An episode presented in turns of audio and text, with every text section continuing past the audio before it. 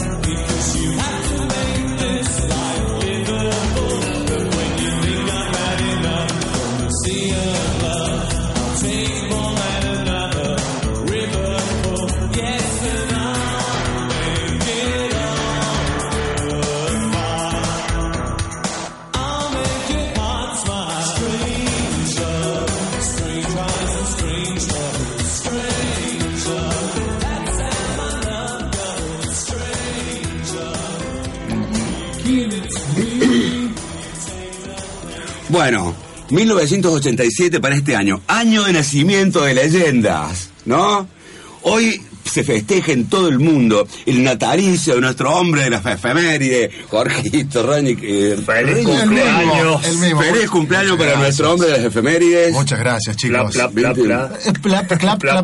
Gracias, gracias, Cani. Gracias por tanta efusividad para arrancar el programa. Gracias por. Año de nacimiento de leyendas. Eh, así es, así es. Esperemos poder escribir algunos textos. ¿Leyenda, leyenda ¿De qué pueblo era vos, Jorge? Es un pueblo que se llama Corralito. La leyenda de Corralito. Departamento tercero arriba. Saludos a todo Saludos a todo Corralito que lo están escuchando, esperando ahí saludos de, de su hijo pródigo que vuelve al pueblo. Sí, cada tanto vuelvo. Estoy, estoy, yendo poco, estoy yendo poco, lamentablemente, pero bueno, bueno, son cosas que pasan. Cosas que pasan. A, propósito de tu cumpleaños, creo que nos, nos, prometiste que hoy te despedías con algo especial. Tenemos algo, ¿no? Así una sorpresa. Hay una sorpresita. Opa. Hay una sorpresita. Si todo va bien, vamos a hacer un, un acapela en vivo. Un íntimo. Claro, porque eh, yo le había mandado la canción a, un, a uno de los que conduce el programa y... No sé a quién te referís. Y, le dije, che, voy a hacer esta. Y me dijo, bueno, yo llevo la guitarra. Y no, no la oh, trajo. no, Así que me la banco acá. Pero yo sabía que íbamos a hacer la capela de un principio. esto es un pase de factura, ¿no? Aprovechamos el aire para eso. para pasar factura. yo sé que no Está bien. Falta, falta, así que... Bueno, aparte del del nacimiento de Jorgito, que es un hecho fundamental, o sea, yo creo que eso nos atraviesa la historia de la humanidad, pero vamos a tratar de, viste, de tocar... Un antes y un después. Claro, pero vamos a tratar de, bueno, desarrollar un poco los temas más importantes de, ese año en particular. Muy bien. Tenemos... De todo un poco. Tenemos. de todo un poco. Tenemos visita del Papa, ley de divorcio, cara pintada, el levantamiento, ley de obediencia de vida, tenemos deporte. Vamos, ah, perdón, vamos a presentar. Siempre nos acusan de que, viste, de que no presentan. Bueno, como siempre, lo que a mi derecha tengo acá a Guillermo Ballesteros, que es nuestro hombre que nos, honor así de social, de política, de un todo poco de historia. Un poco de historia. Un análisis, revisionismo histórico, ¿viste? ¿Y cuánto aprendemos, no? Nuestro. Yo, eh, soy sincero, estoy aprendiendo muchísimo con, todo esto, con todo esto. Nosotros también estamos aprendiendo vos, querido, ¿viste? Así que hoy nuestro... No, no, cierto, ah, ya te presentamos Jorge, bueno, nuestro hombre, nuestro apellido ilustre del deporte de Córdoba, Gerardo Valdesari, que hoy tenemos, Gerardo, básquet. Sí, este, hoy nos hemos preparado un poco con básquet. Tenemos eh, la primera victoria de Atenas, el primer título de Atenas. Época dorada del básquet cordobés. Época dorada. Y de Atenas, particularmente, fue sí, así, sí, dueño y, amo de la liga. Comienza su reinado. Comienza su reinado. Vamos a desarrollar. Qué lindo tema, porque aparte salieron jugadores, una época barra del deporte de Córdoba. Bueno, y tenemos también eh, la parte de tecnología y ciencia. Sí, sí, tenemos algunas cositas. Ah, sí, tuvimos, ah, hice una revisión, este, no encontré muchos temas, pero ah, rescate hay dos puntitos o tres que podemos llegar a, describir un poquito, no tan extenso como el programa pasado, pero eh, vamos a hablar un poco de los clorofluorcarbonados, del... Tema fundamental, ¿no? Sí. para la vida de las personas. Por supuesto, vamos a hablar un poquito de los Simpsons, eh, hacer algunos algunas observaciones acerca de las supernovas y de la parte astronómica y demás. Y bueno, eso. Vamos ahí. Bueno, primero vamos a poner acá con música. ah, y vamos a presentar a nuestro operador estrella, Sergio Chavo Heredia. Esto es Thunderstruck, sí,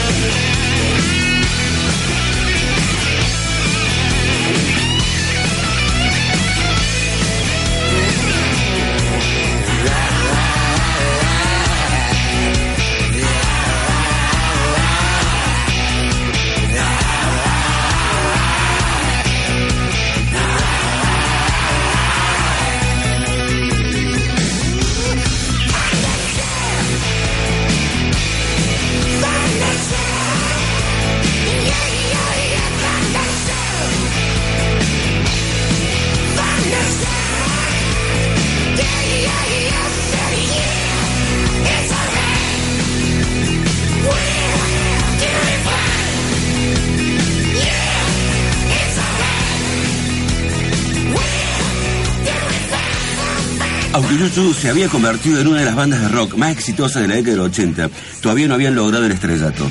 Hasta que en la primavera de 1987 lanzan Joshua Tree, aclamado con magníficas críticas, Muchos lo calificaron de obra maestra. Este disco se convirtió en su primer número uno en los Estados Unidos y su tercer álbum en alcanzar el número uno en el Reino Unido, con sus números uno en Norteamérica, We, We Are You, You de 1987.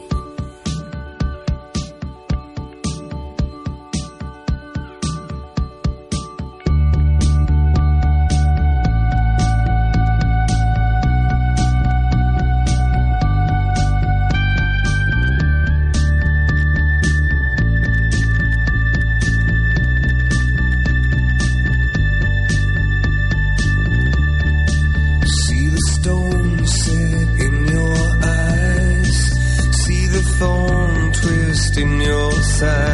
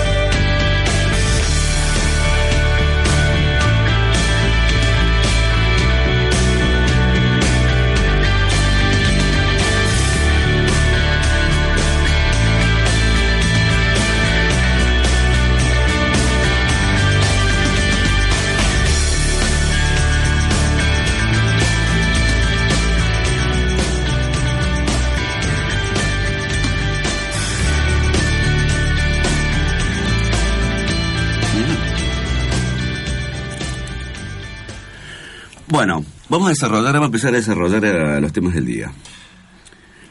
Hoy tenemos, eh, ¿por dónde querés arrancar, Guille? Vos más o menos has, estructurado esta sección ya de, cierta forma. Y es un año particular para Argentina porque se, se dan tres hechos fundamentales en ese año y son más o menos correlativos. Entonces propongo que empecemos por orden cronológico de los hechos. ¿sí? El 6 de abril de ese año llega el, el Papa, la máxima autoridad del Vaticano, Juan Pablo II. Se vino para acá. Eh, creo que es la primera visita del Papa, me parece. No, es la segunda. Es la segunda, perdón, tenés razón, es la segunda visita del eh, Papa. Visita por primera vez. Claro, por primera vez lo visita Argentina en el 82. Ok. En el conflicto de Argentina con, Inglaterra. Con Inglaterra. Con Inglaterra.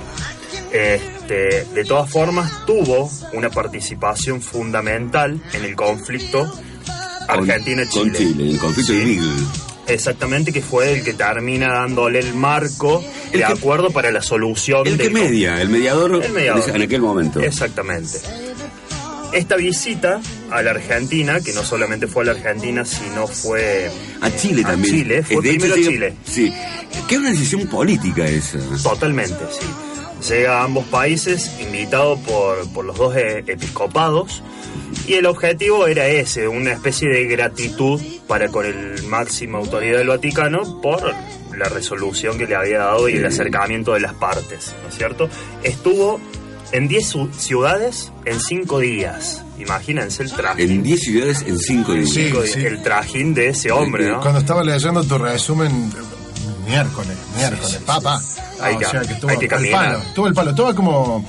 Eh, una gira, sí, una gira a Juan Pablo II se lo conoció como el Papa Viajero. Viajó muchísimo. Así como a Juan Pablo I, que habíamos hablado. El Papa Vago. No, no, por favor. 33, días. Sergio, ¿tenés algo para censurar la voz ahí cuando hacen chistes? Cerramos el micrófono. No, Dicen cada Mírame un poquito. Acá, ¿viste? Yo no puedo hacer uno, ¿viste?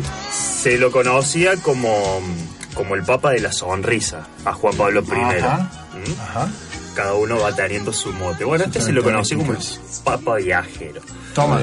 Y se da en un contexto, en esta visita, se da en un contexto eh, donde en Argentina se estaba debatiendo un proyecto de ley que era la ley de divorcio, modificar el Código Civil a la prohibición de que las personas pudieran volver a casarse, una vez divorciadas. Y que no y que no fueran presas si las pescaban con otra pareja. Por supuesto. No, no, no, presos, pero ese, ese, digamos, ese no, no, no, sí.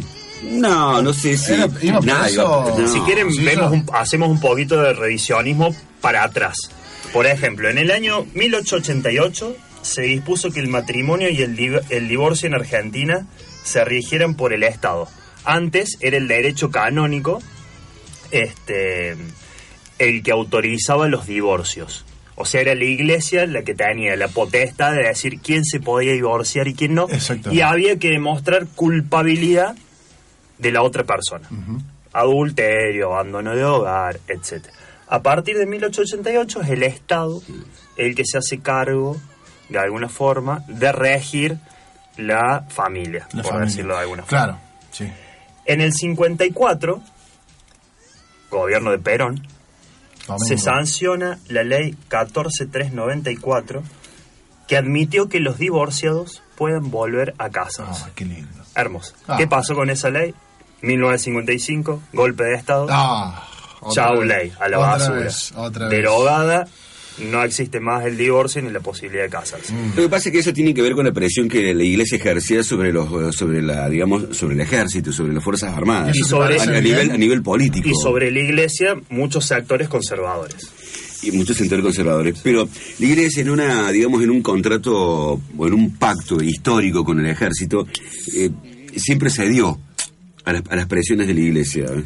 Sí, sí, sí. La iglesia siempre tuvo de alguna forma eh, y muchas veces cómplice. Cómplice de, eh, de, los militares, ¿no? Sobre todo en este país. Digamos que, eran los mejores amigos. Sí, una relación. Siempre iban de la mano, siempre iban de la mano, siempre iban de la mano. Pasa, pasa que, que la iglesia, bueno, siempre tuvo que tener el apoyo de la parte de las fuerzas armadas de las distintas épocas para imponer una ideología, para lograr conquistar geográficamente distintos lugares. Y, iban de la mano. La mano. no podían hacer inquisiciones o quema de brujas. Lo manejaban a través del discurso hacían lobby, hacían lobby y lograban que cierto ah, se aprovechaban de la bueno, de todo un tema largo, un tema largo para hablar, pero que bueno, por suerte hoy el laicismo está tomando más auge en lo que es nuestra nuestra sociedad. Exactamente. Eh, el laicismo me refiero más a la iglesia, ¿no? Porque después de las creencias de cada uno, no vamos a discutir. Sí, es, la intervención de la iglesia para con el Estado y las leyes que nos rigen a los ciudadanos. ¿no? Exactamente. Educación, salud, etcétera. Podemos decir que hay como... Eh, a ver, no les queda otra que flexibilizarse un poco también. Sí, inclusive en la visita del Papa esa ley se estaba tratando, era un proyecto de ley todavía. Y el Papa, lejos de, eh, de ir contra esa ley abiertamente, fue bastante moderado. Dijo, qué bueno que los legisladores están discutiendo que sea lo que tenga que ser para el bien común. En el acto siguiente, al día siguiente, vaya la redundancia, en la misma visita en Argentina, se desdijo un poco, quizás también recibiendo algunas presiones, diciendo que bueno, que el núcleo de la familia había que mantenerlo, que las parejas debían seguir unidas, o sea, hubo una ambigüedad de alguna forma en, en el discurso del Papa, ¿no? Claro. Qué bueno que puedan decidir siempre que decidan lo que quiera la Iglesia. bueno, pero hay un tema, entonces podemos decir que la Iglesia fue influenciada por una opinión superior. Seguro. ¿O por una opinión más influyente? Y seguro. Eso es raro de escuchar, pero ¿pasó? No, no, pasa ¿O era algo particular de Juan Pablo? Creo que se mezcla todo, ¿no es cierto? de alguna forma las ideas de cada uno a nivel político que el Papa no, no, no queda exento de eso, porque es un político más en el mundo. Absolutamente. Sacaron dos encíclicas ese año. Sí, así es. Una preocupándose por la sociedad y la otra no Por el trabajo. Por el trabajo, ahí está. Este, entonces, bueno, me parece que sí, había, había presiones de todos lados. Inclusive, este, cómo empieza todo esto de la discusión de, de, la, de la, ley de divorcio, fue por una demanda que presentó un juez de instrucción, el juez Juan Bautista Sejean. Sejean. Sí, exactamente. Ah, sí, la ley. De, tu, de revisión. Y Estoy aprendiendo mucho con ustedes, chicos. Muy bien, me alegro. Nuestro Felipe Piña. Gracias. ¿Qué pasó? Hizo una demanda porque él estaba en pareja desde el año 78 con, con una chica. Él estaba, había estado casado, ¿sí? tenía dos hijos de un matrimonio anterior, pero no podía contraer un nuevo matrimonio con esta nueva pareja. Por eso presentan una demanda diciendo que el artículo del, del Código Civil que prohibía casarse nuevamente y divorciarse era anticonstitucional. Bueno, imagínense lo que fue ese año, ese debate, lo que eran los medios de comunicación, hubo diarios que lo tildaban del juez del diablo oh. a este pobre tipo por presentar una demanda reclamando su derecho de a las vestiduras. ¡Ay, es el juez del diablo! No vamos a decir que diario, pues, no, no importa. Mm, se, puede se sospecha, se sospecha, se sospecha. Este, bueno, finalmente la, Corte Suprema de Justicia le da lugar a esta demanda y facilitan que él se pueda casar nuevamente. Esto trae aparejado la elevación de un proyecto de ley al Congreso para que se trate la ley de divorcio que fue sancionada finalmente el 8 de junio de 1987. ¿Sí? A partir de ese momento, todos se pueden divorciar y se pueden volver a casa. Bueno, pero ahí había algunos requisitos, tenían que estar de acuerdo ambas partes. Exactamente, si no se iniciaba un juicio, ¿sí? hoy existe lo que se llama el divorcio express. ¿El divorcio express de la mano de quién fue? Eh, de Cristina Fernández de Kirchner. Ahí está. Sí, sí, sí, amplió los derechos. Este, y bueno, después vamos, que, creo que con esto abriste vos, Cani. Sí, eh, quería hacer un comentario final sobre este tema. Sí. Eh, de los argumentos de los tres jueces que votan a favor, sí. cuando se eleva a la, a la mm, Corte Suprema, sí de los cinco jueces que componían la Corte Suprema en aquellos años, la votación sale 3 a 2. Sí. Entre esos jueces estaba alguien que conocimos que se jubiló hace poco, Carlos Fay, Enrique Petracci. Ya fallecido. Ya fallecido,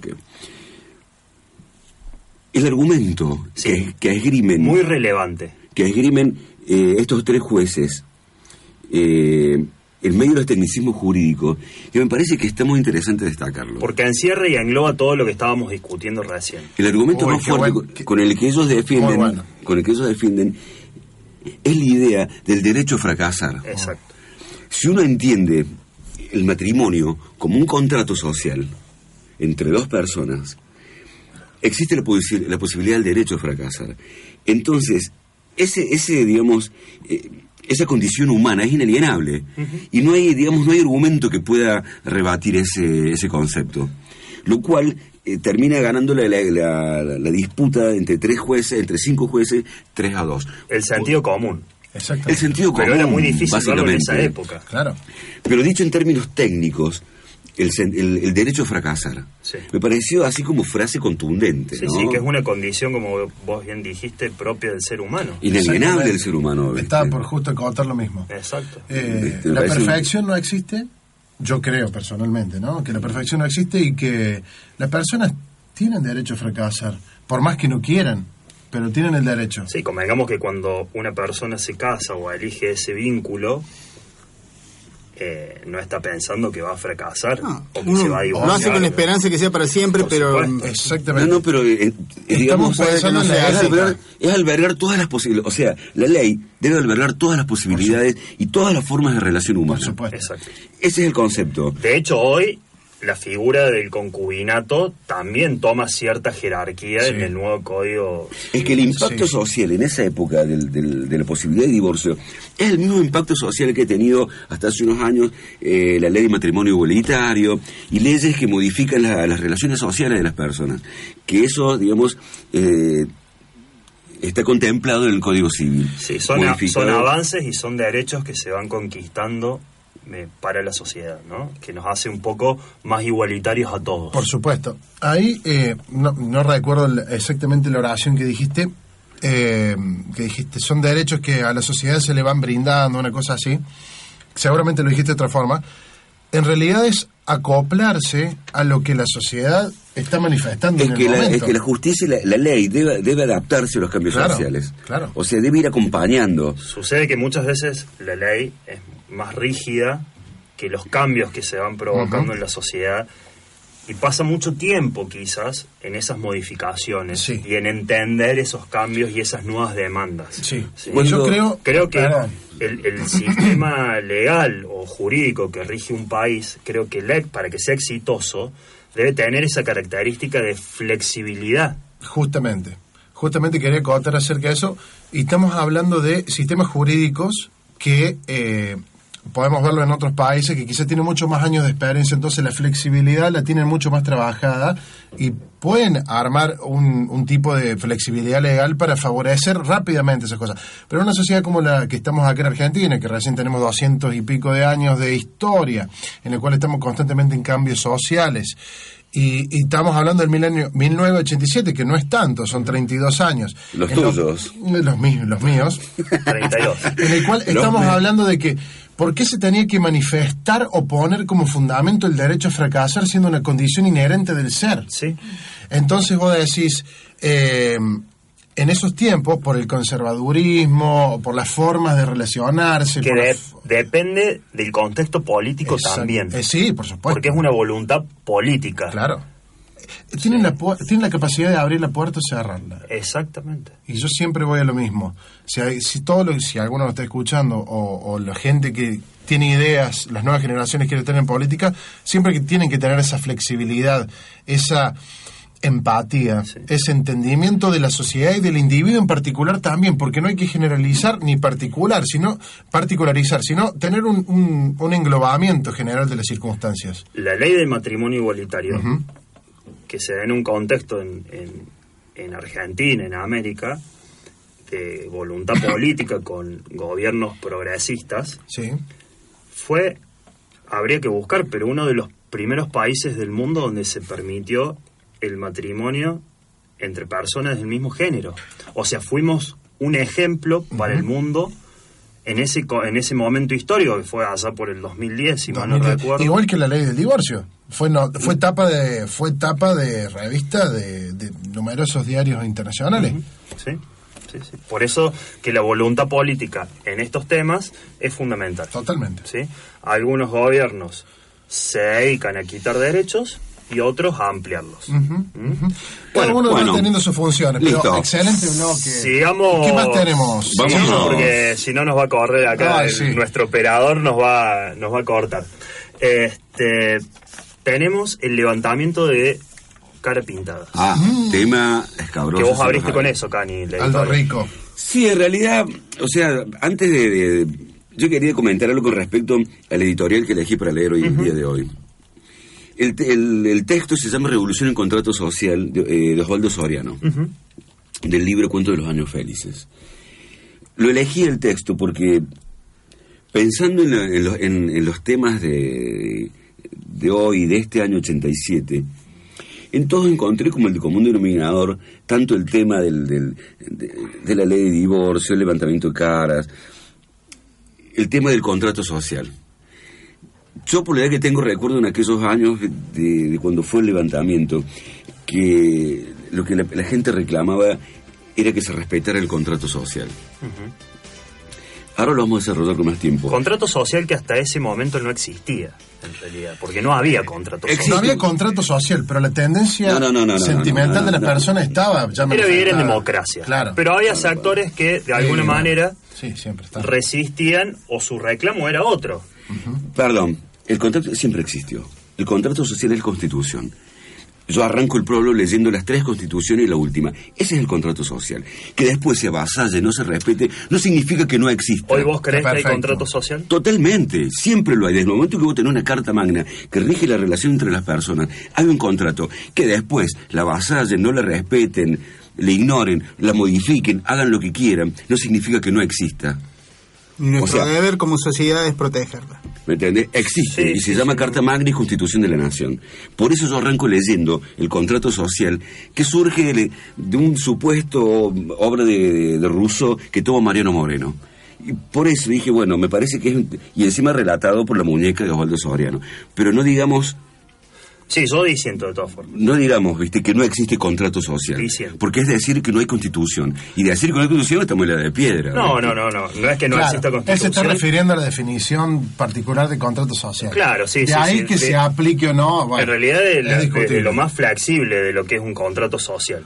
Porque, sí, todo muy bonito con una constitución que si no se cumple en, los, en la realidad, en el día a día de la gente, digamos como que hay sectores que no tienen ese aval del contrato social. Es una deuda de la democracia. Me, claro, me parece que, pero no me parece que hay, hay debilidad. No, sí. No tiene deudas, o sea, no es una cuestión del la, Constitución es una carta una carta magna, ¿me entiendes? Sí. Es una carta magna que determina cómo deben ser. Ahora, digamos quien ejecuta eso son las personas. Porque es como decir, eh, qué sé yo, ¿viste? Eh, que por el ejército es una institución que es parte del gobierno, que es parte de la vida de una nación. ¿Y en la dictadura existía ese contrato social? Que las personas, ¿me entendés? Eh, que hayan, que hayan sido parte de esa institución, hayan sido, digamos, hayan traicionado ese contrato, no significa que la institución sea mala. Porque si no podemos decir que cada corrupto, cada político corrupto traiciona a su vez la democracia, entonces la democracia es una mierda porque los funcionarios son corruptos. Entonces, no digamos que no hay contrato, sí hay contratos. Para vos en la dictadura... Que las personas no lo cumplen es otro tema. En la dictadura había... Traicionaron el contrato traicionaron el contrato. De la misma manera que un funcionario, cuando, cuando se corrompe, traiciona el contrato social. Bueno, son todas esas características inherentes del ser humano y, y que, bueno, la perfección no se puede alcanzar en tan solo 200 años, así que yo creo que tenemos un gran trabajo para hacer. Somos una, democracia joven. Una construcción, una desconstrucción. También, Tengo muchas amigas que están escuchando que el término, que, si utilizo este término, y lo estoy trabajando, aunque no lo crean. Bueno, no nos vayamos del tema. Desarrollemos, desarrollemos eh, el, levantamiento cara pintada. Antecedente de esa semana complicada. 24 de diciembre del 86 se sanciona la ley de punto final ¿Qué significaba esta ley? Que había un periodo de ventana de 60 días a partir de la sanción de esa ley, en la cual se podían realizar demandas de violaciones de derechos humanos durante la última dictadura.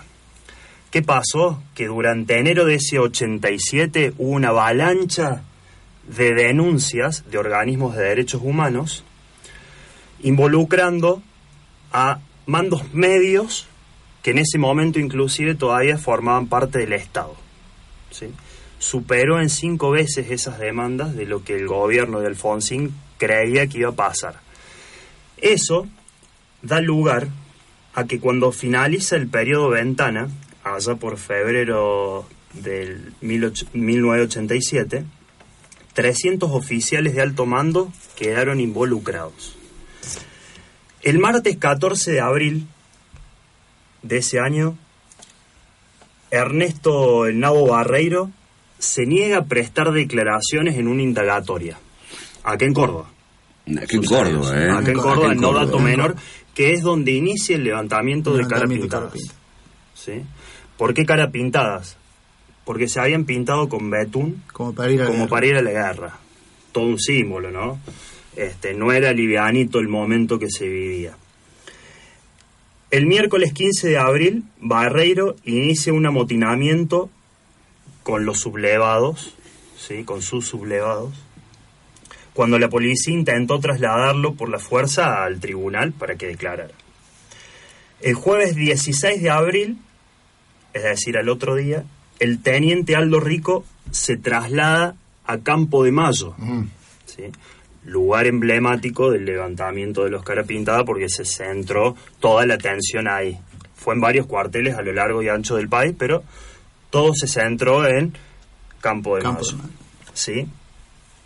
Claramente, imagínense la tensión de la sociedad, estar en vilo de probablemente un nuevo golpe de Estado. Es lo que sentía la sociedad, porque al día siguiente, toda una de las marchas calculo que más numerosas de la historia de nuestro país, se agolpó en plaza, en, en los cuarteles, pidiendo que respetaran la democracia y que depusieran la actitud.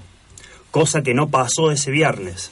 Esto siguió hasta el domingo, ¿sí? el domingo de Pascua del 19 de abril, donde Alfonsín va a negociar conjuntamente con otros dirigentes políticos del peronismo, etcétera, a buscar, de acuerdo, sí. a buscar esa solución. Finalmente, deponen la actitud de los carapintadas y Alfonsín tiene ese discurso en el balcón. La casa está en orden. La casa está en orden. Exactamente. Diciéndole a la gente que eh, no se había hecho ninguna concesión. Pero esto no fue así porque hizo todas las concesiones. Más tarde se sanciona la ley de eh, obediencia de vida. ¿Qué significaba esto? Que los mandos medios quedaban exonerados de toda culpabilidad Pero, con crímenes de lesa humanidad. Dos, dos cositas al respecto en, este, este, en este último punto. Sí. Me parece que no hay que caerle solamente al Alfonsín. No, no, fue todo el arco político. Eso, eso quería aclarar. Porque si no pareciera, viste, que, acá hay buenos y malos, viste. Por eso aclaré que, aclaré que el, eh, eh, miembros del Partido Justicialista también tuvieron dentro de la negociación y fue de alguna forma de común acuerdo de todo el arco político para todos Partido Intransigente, Partido Comunista sí, eh, por nombrar los dos más importantes no es cierto y el bipartidismo que, siempre lo que pasa es que también existía, existía la necesidad inconsciente de pacificar a la sociedad porque los años posteriores a la al, porque fueron los años posteriores a la al levantamiento. no no a la llegada de la democracia. Ah, del 83 y si bien con toda la estructura militar intacta había una necesidad de pacificación ¿me entiendes? de de que se, digamos que, la sociedad se centrara y se enfocara en consolidar el Estado democrático y, y, dejar de confrontar tanto. Tanto es así que Después hay otro levantamiento que repinta. Sí, con menor fuerza. Con menor fuerza en la época de Menem, donde Menem otorga el punto final. que es otro tema también, que algún día lo vamos a desarrollar y que tiene que ver también con esta necesidad de pacificar. Yo me acuerdo de los discursos de Menem, eh, donde el tema pacificar y la paz social eh, lo repetía 20 veces en un texto de 15 minutos. Sí, Porque hoy se vuelve de alguna forma, eh, creo que la sociedad pide de alguna manera un nuevo pacto social donde todos los De todos modos, Menem estén involucrados. Al, igual que el Fonsini y todo el arco político de aquel momento negocia, Menem también negocia. Por supuesto, fue parte de eso. No, no, pero no me refiero a esto. Menem negocia para el punto final.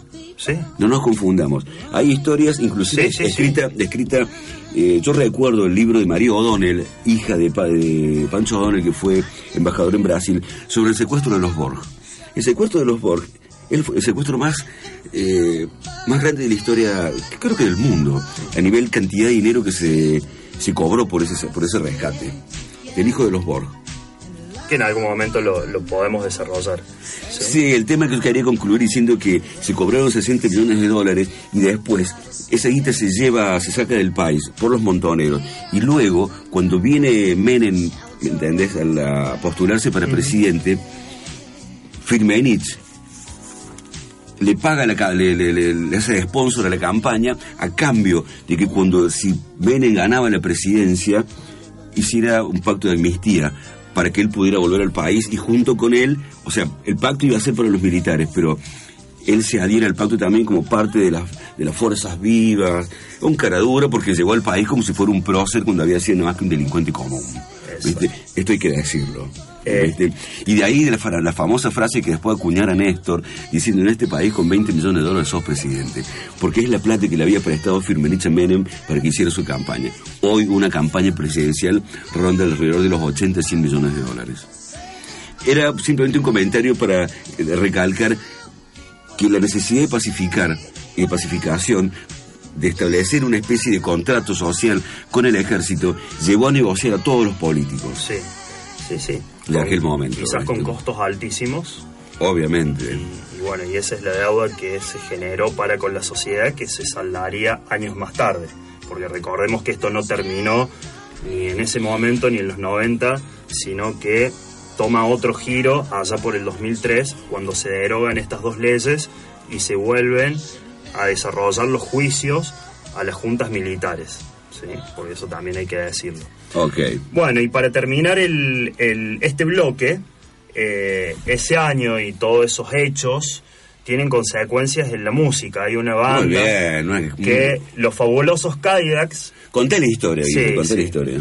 Liderado por Vicentico, se niegan a sentarse en un acto del radicalismo en ese momento, que fueron censurados después de la televisión pública ¿sí? y los bajaron de varios shows. Tal es así que la banda eh, escribe un tema que se llama Yo no me sentaría a tu mesa. ¿Sí? A raíz de un episodio. Contalo el episodio. No, no, cuéntelo usted, cuéntelo usted, Usted que es el músico. Vamos, por favor. Es que vos es que yo no recuerdo exactamente eh, en qué momento ellos se tienen que sentar con funcionarios del gobierno de aquel momento, se tienen que hacer una mesa, yo no sé si en un programa o algo, o algo así. Y los tipos se niegan a sentarse a la mesa de los, con los funcionarios porque habían sido parte, digamos, funcionarios que habían avalado la ley de, obediencia. Fue en un festival de rock. Fue en un festival, de, rock, Que participaron varios artistas. Y finalmente, eh, el 11 de diciembre del 87, llega un músico británico, capaz que te suena, Sting. ¿Cómo? Por favor, por favor. Realizó un masivo recital en el estadio de River. Metió más de 60.000 personas. Para la época, increíble. Una locura. Una locura. Y en ese show hace subir al escenario a las madres de Plaza de Mayo, donde hacen la ronda habitual que hacen ellas, ¿sí? mientras sonaba They Dance Alone. Ninguna banda, ni siquiera nacional o extranjera, o nacional fundamentalmente, había tenido semejante actitud para con. Exactamente. Para con esta. Y, y ese, esa canción fue escrita y dedicada a, en realidad, las madres de desaparecidos chilenos por la dictadura de Pinochet. Aprovecha ese recital para eh, homenajearlas a las, a las abuelas de Plaza de Mayo. Este, así que bueno, Day Dance. Bueno, The Steels, ellas no bailan solas. De 1987, en vivo, Alive in Concert. Yo me pregunto, ¿por qué la Junta Militar pensó que América Latina podría crecer sin este espíritu? Yo me pregunto por qué la Junta Militar pensó que el mundo podría crecer sin este talento. Esta canción está dedicada a los familiares de los desaparecidos.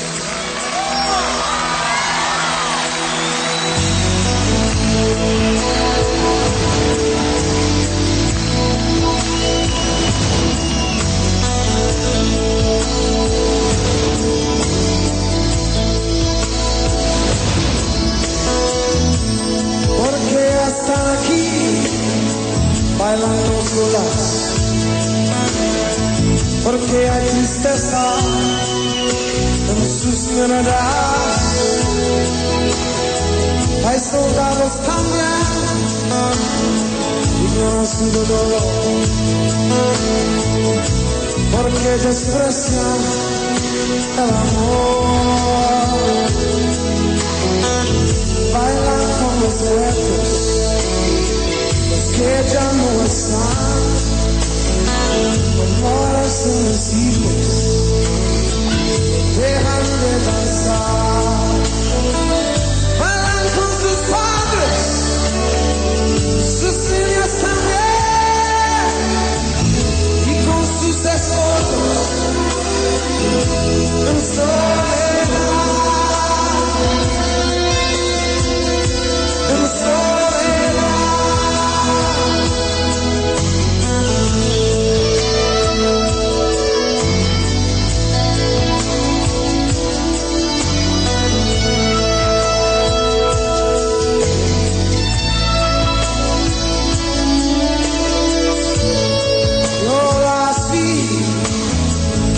silencio gritar. No hay otra manera de protestar. Si dijeran algo más, solo un poco más, otra mujer sería apoderada con seguridad. Bailan con los jefes que ya no están, ahora se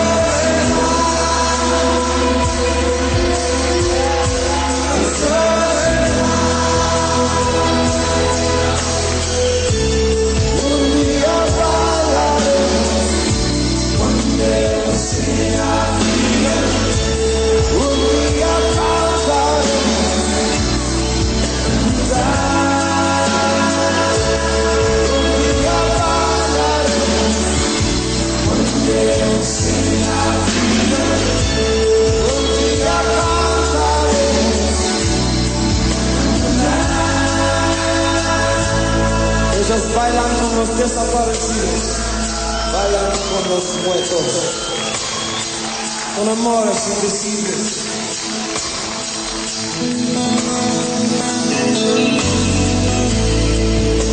Bailan con sus padres, sus hijos, con sus esposos, ellos bailan solas, bailan solas.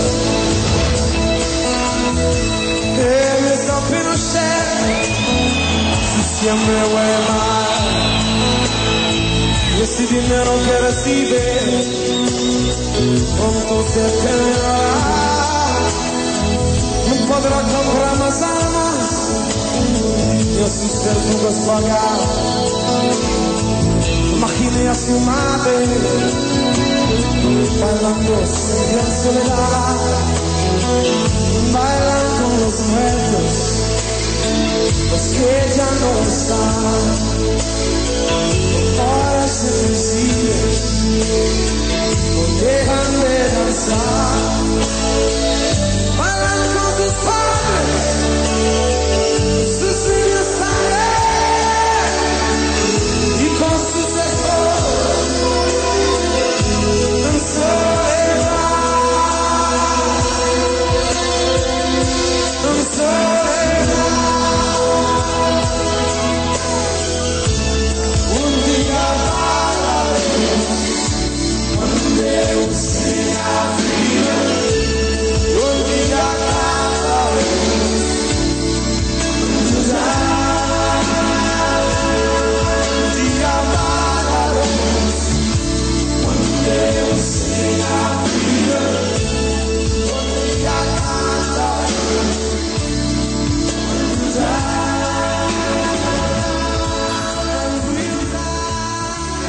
Bueno, vamos con la parte, esta parte descontracturada que es un poco el deporte del año 1987.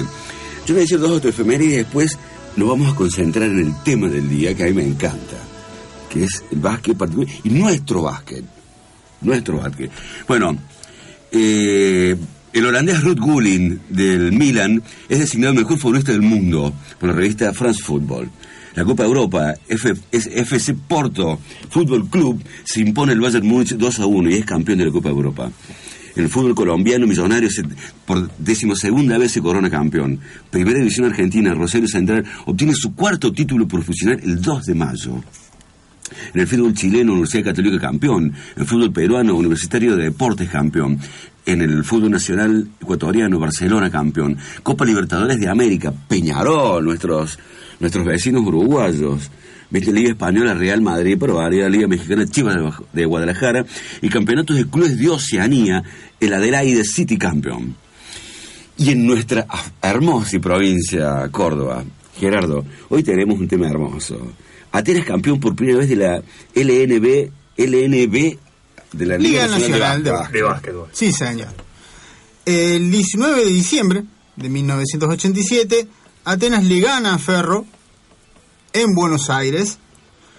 Eh, un partido importantísimo. ¿Por qué? Recordemos que Atenas venía, eh, la Liga Nacional había arrancado en el 85, la primera liga la gana Ferro, la segunda la gana Ferro, y Ferro le había amargado en las dos ligas anteriores a Atenas. Le había ganado la final en el 85 y lo elimina, si no me equivoco, en semifinal en el 86 eran los con todo el poderío que tenía Ferro era el equipo a vencer yo me acuerdo en aquellos años que eh, eran los animadores del torneo. Sí sí. O sea eran como el Boca River de selección, fútbol, el clásico rival. Sí. el clásico decimos los dos verdes me acuerdo. Con eh, una particularidad que era eh, el interior contra Buenos Aires.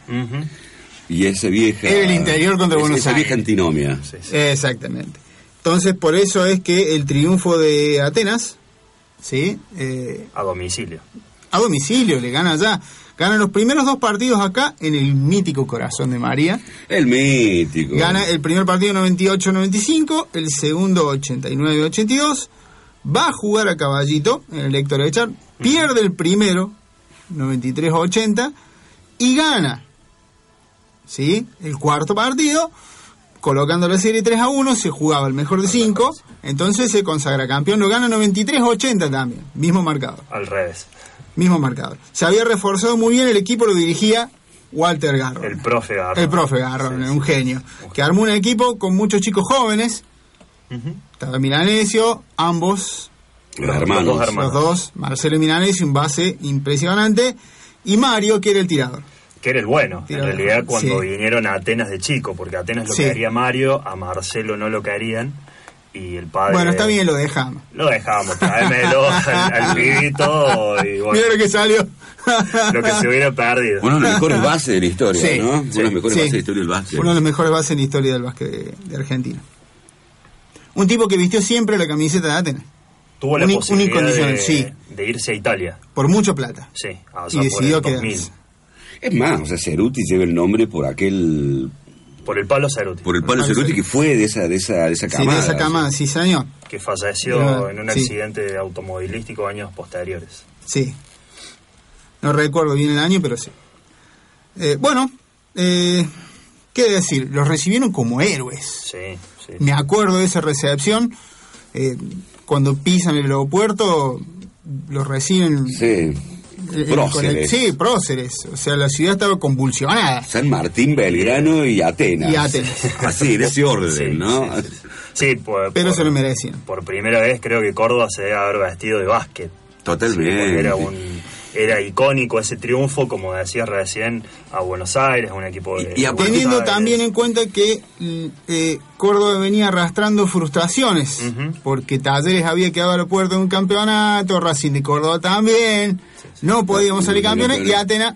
Todo Córdoba era Atenas. Nuestro crédito local. Estábamos todos atrás de Atenas. Y fue la primera cosecha de, muchas que vinieron después. Atenas tiene nueve, ligas nacionales. Y sigue siendo hoy, si no me equivoco, el, único equipo que no ha descendido y ha jugado todas las temporadas. Exactamente lleva jugado todas las ediciones de la, de la Liga Nacional. Sí, Eso habla también de una coherencia en la dirigencia a lo largo del tiempo que se han ido sucediendo en la administración del, club, ¿no? Siempre saneado, siempre priorizando este, las arcas del club eh, y por ahí no tanto los resultados, pero siempre han tenido logros deportivos. ¿sí? siempre, siempre, están, siempre, siempre se hicieron. Además, además yo me acuerdo cómo cómo esos triunfos de Atenas de alguna manera impulsaron la pasión por el básquet en Córdoba.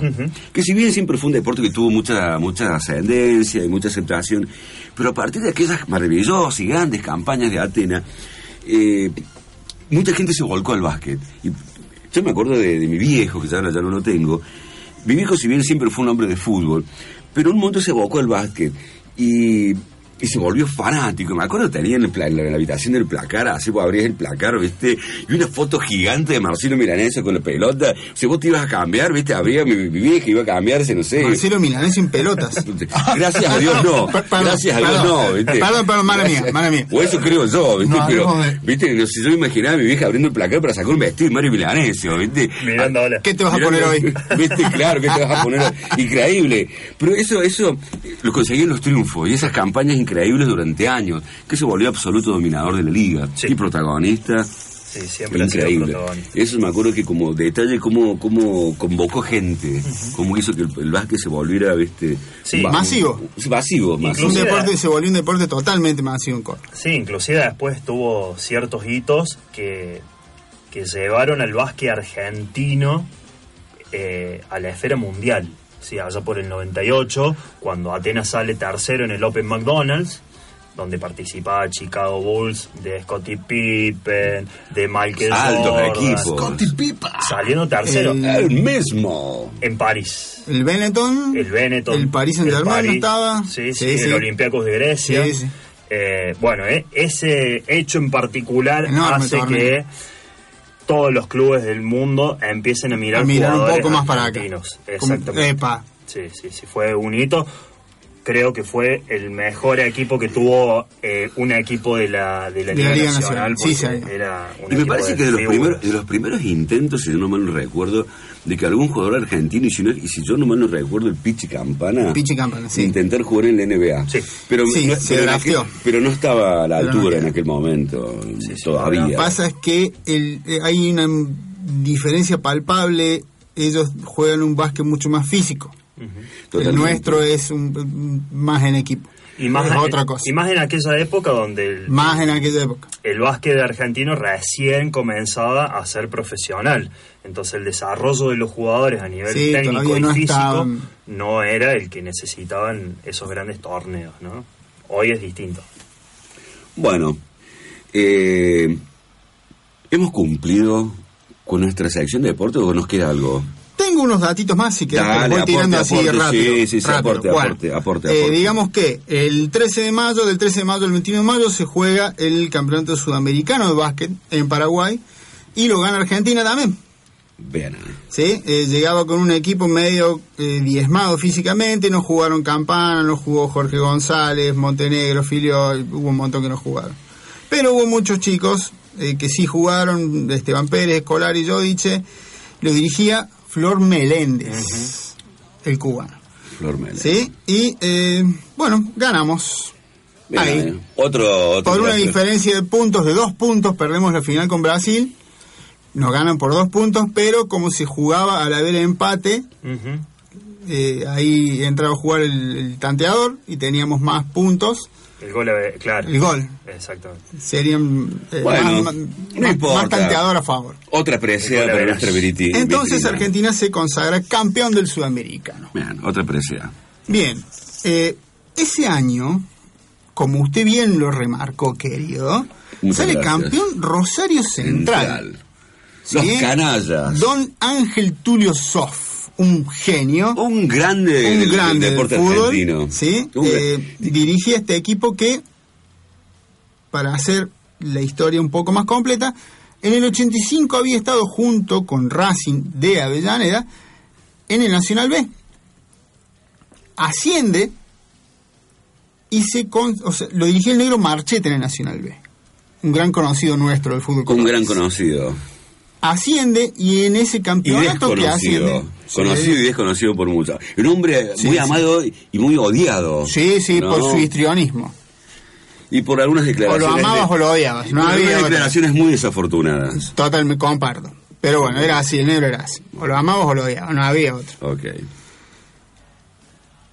Cuando asciende a primera, se convierte en el único equipo que luego de ascender sale campeón. ¿Sí? Hasta Simultáneamente. Por eso, Luego de ascender, en su primer torneo, sale campeón. El torneo inmediatamente posterior. Exactamente. Es el único equipo hasta ahora que ha logrado eso. Y le gana encima a News All Boys por un punto. En una final. ¿Hay algo más lindo? Desopilante. ¿Hay algo más lindo que en la última fecha consagrarte campeón? Y 1 a 0. Y déjalo atrás. Bueno, ¿qué más se puede decir? Eh, jugaba el negro Palma en ese equipo recién estaba arrancando el Negro Palma, una campaña impresionante y se consagra goleador del torneo. Uno de los mejores enganches, ¿no? sí, un dinero en el Negro si es por la posición futbolística, sí, sí. un grande hace el Negro. Bueno, y podemos decir que ese año también está la Copa América. Se organiza la Copa América acá, en Argentina. Argentina venía de ganar el Campeonato Mundial. ¿Sí? 86. Estábamos más agrandados que calzón de gorda. Maradona la había roto. O sea, ya. es nuestra la Copa América, muchachos. Es un trámite. O sea, los invitamos a los otros equipos si quieren venir, que vengan, pero es nuestra. Sepan que no tienen. Como somos los argentinos. Y no. Nada que ver. ah, ¿no pasó eso? no, no pasó eso. Ah, Con toda esa introducción pensé que habíamos ganado. pensé lo mismo. Pensé es más, Maradona ni jugó. Ah, no jugó Maradona. No jugó Maradona. Sí, juega la Copa América esa, de hecho hace un par de goles. No, pero sí creo que... Sí, Canis, lamento decirte que sí. Yo tengo... A ver, mira, yo tengo datos que yo creo que Maradona... peleador, Canis, ¿no? no. Se genera otro debate. Vamos que esto vende, vamos, que esto vende. vamos que explota en las redes. Dispuesto a defender. Si querés lo googleamos. Dispuesto a defender que Maradona nunca jugó una Copa América, nunca jugó en el Libertadores. Sí, esta Copa América la juega y le va mal. Le va mal al equipo, no sé si Maradona habrá jugado bien o mal. vamos a ver videos y lo vamos a charlar cerveza de por medio después del partido. Ok, el festejo de nuestro cumpleaños de Jorgito que hoy cumple años. Hoy cumplo añitos. Bien, sigamos, sigamos. Ya, vamos a, ya vamos a hacer un, un, bloque especial dedicado a vos, Jorgito. ¿eh? Gracias, Cari, gracias. No por, solamente por estos días. Ya lo sé, ya lo sé, ya lo sé. Bueno, también de ese año eh, una de las bandas del New Pop entran, digamos, así... Hay que decir, yo quería decir algo también con respecto a la música. Es un año de transición. Toda esa movida que se había generado durante la década del 80 del New Pop, el New Way, y todas esas movidas eh, empiezan a declinar en pos del, en aquí en Argentina, en pos del, del rock más, más underground. Surgen, ese año muere Lucas Prodan, de Sumo, y Hermosa movida under con bandas como Sobrecarga, sí. Luna. Ataque 77 se forma en esa anda, dos, minutos se forma en ese año. Entonces, eh, da, se da como un impulso a ese, al, al, underground argentino. Y empiezan a declinar aquellas bandas que habían sido protagonistas, habían dominado la escena de la década de los 80, como Virus o de Estéreo. Son bandas que más del, del new pop o el pop rock. Y de aquellos años tenemos una banda que si bien es internacional, pero es un referente de aquellos años, de Duran Duran, Notorious.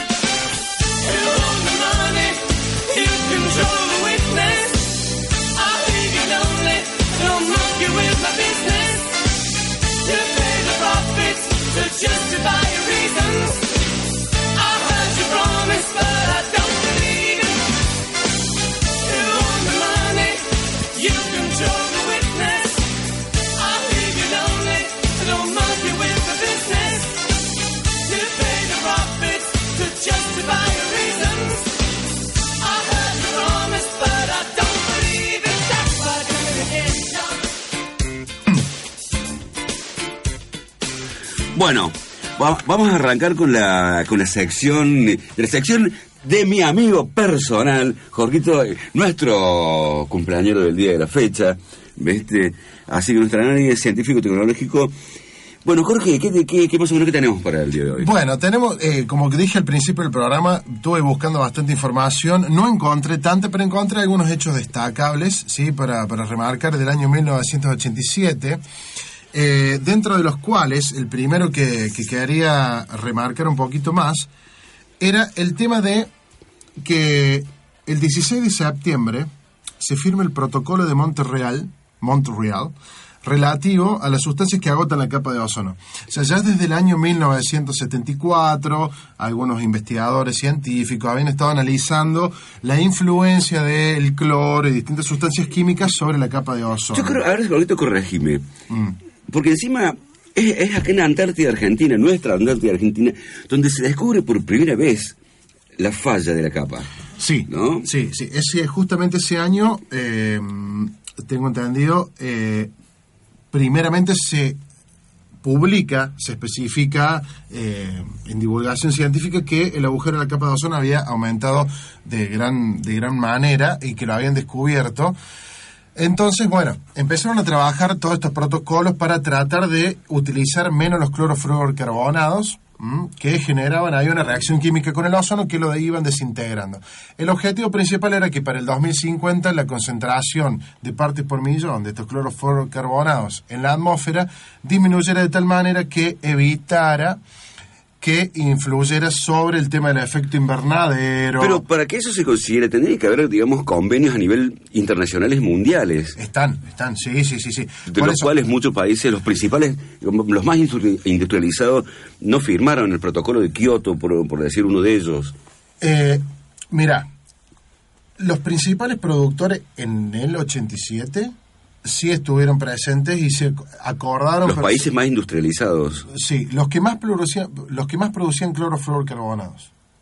Estuvieron de acuerdo en decir, bueno, vamos a bajar esto porque si no, los gases invernaderos nos van a, generar todo lo que estamos viviendo. Sí, el cambio climático. Por supuesto. Este, hubo otros tratados previos, sí, que, que, principalmente el primero que surgió fue el convenio de Viena y demás cosas, pero bueno, básicamente hay que atribuirle esta, este descubrimiento de los clorofluorocarbonados y las demás reacciones químicas a dos, a dos investigadores, a dos científicos, Mario Molina y Frank Sherdor Rowland, que también eh, recibieron un premio Nobel, por supuesto, por esta por, por, tratar de explicar que científicamente estos clorofluorocarbonados eran los que producían de alguna manera mayor influencia en la disminución de la, capa, de ozono. Actualmente ha aumentado un poquito más, ¿sí? Hay una evolución, ha habido una evolución. Va a seguir aumentando. Sigue aumentando, ¿por qué? Porque eh, seguramente ha habido algunas sustancias químicas extras, muchas más sustancias químicas que hayan producido eh, daños en la capa de ozono, pero no a tal nivel como los clorofluorocarbonados. Una pregunta. Todos estos estudios, por supuesto, que han sido fundamentados y, certificados por distintos investigadores que a lo que propusieron eh, Molina y, y Rowland se hicieron numerosas investigaciones para certificar que no estuvieran mandando frutas, por, por decirlo de alguna manera. Pero todas estas, estas campañas publicitarias sobre el uso del desodorante y productos de, uso, de uso diario que la gente usa, que afectaban la capa de ozono, ¿qué incidencia real tienen en el, digamos, en el deterioro de la capa? Según los estudios científicos, Porque tienen una desodorante no, no dejamos de usar. No, pero ya no tienen... Y algunos deberían usar más. Pero ya no tienen los compuestos químicos particulares del clorofluorocarbono, ah. que ahora específicamente están destinados a quizá a lo que es transporte de aviones, a lo que es algunas maquinarias muy específicas, y que encima también están... Que producen mucha de esa sustancia. Producen mucha, pero gracias a, esto se ha reducido. ¿Mm? Se ha reducido y ahora el agujero de la capa de ozono no tengo el Desaceleró su proceso de deterioro. No es que se haya, digamos, recuperado. Yo creo que tengo entendido que se desacelera el proceso de deterioro. Yo creo que si se hubiera desacelerado, el tamaño de la capa de ozono que había en ese momento hubiera seguido aumentando, pero en una proporción menor, de la que está ahora. Lo que yo creo que ha pasado es que ha habido menos sustancias químicas en la atmósfera y que ha generado que haya hecho un retroceso. No mucho. Se recuperó. Se recuperó un poquito. Entonces puede suceder que se recupere, que se recomponga. Porque vamos a suponer que se dejan de producir todas esas sustancias. La capa se recompondría.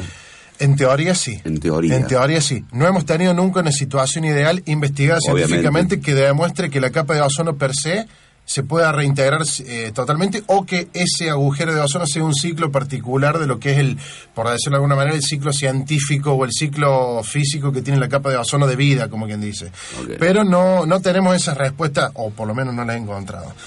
este, bueno, tenemos algunos, algún otro datito de color que quería agregar con respecto a esto. Vamos. Este, mm, eh, es necesario, por supuesto, eh, concientizar por supuesto, acerca Absolutamente, de, siempre. Eh, no solamente los clorofluorocarbonados, sino del uso del plástico, tratar de, de reducir el consumo de carne, tratar de reducir los gases invernaderos, eh, desarrollar economías sustentables y demás.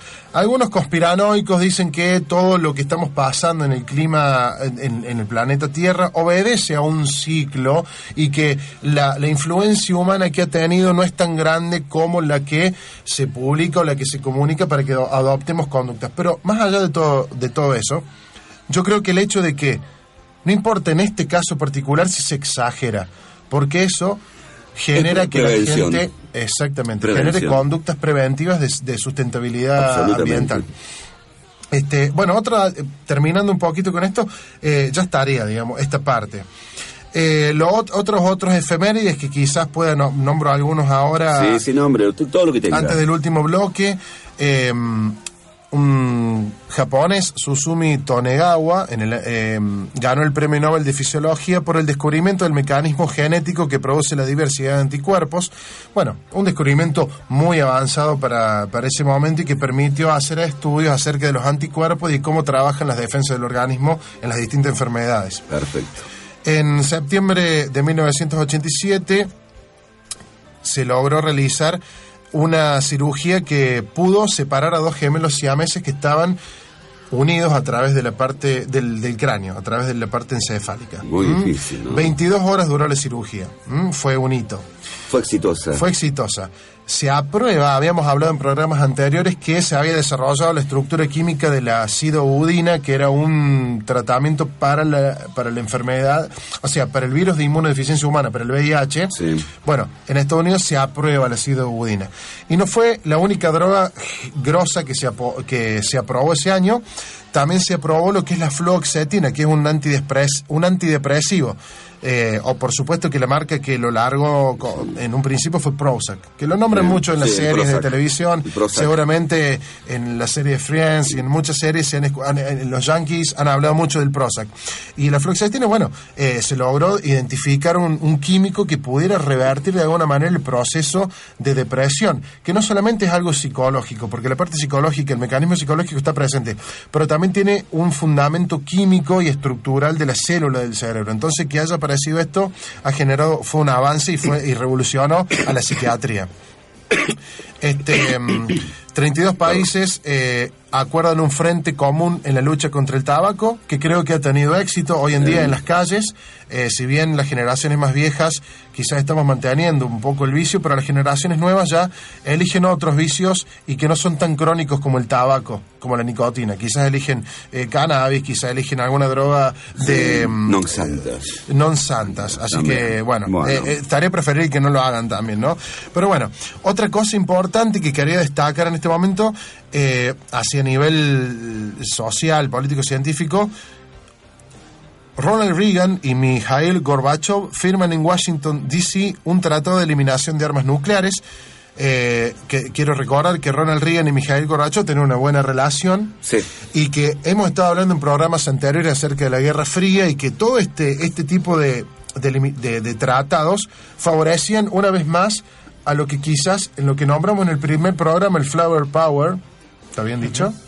Y aparte esa relación también de alguna manera deviene en la caída de la perestroika ya en afines de bueno, la Bueno, la perestroika, Gorbachev ahí fue un... el eh, protagonista. bueno, concluyó en, en, la caída del muro de Berlín.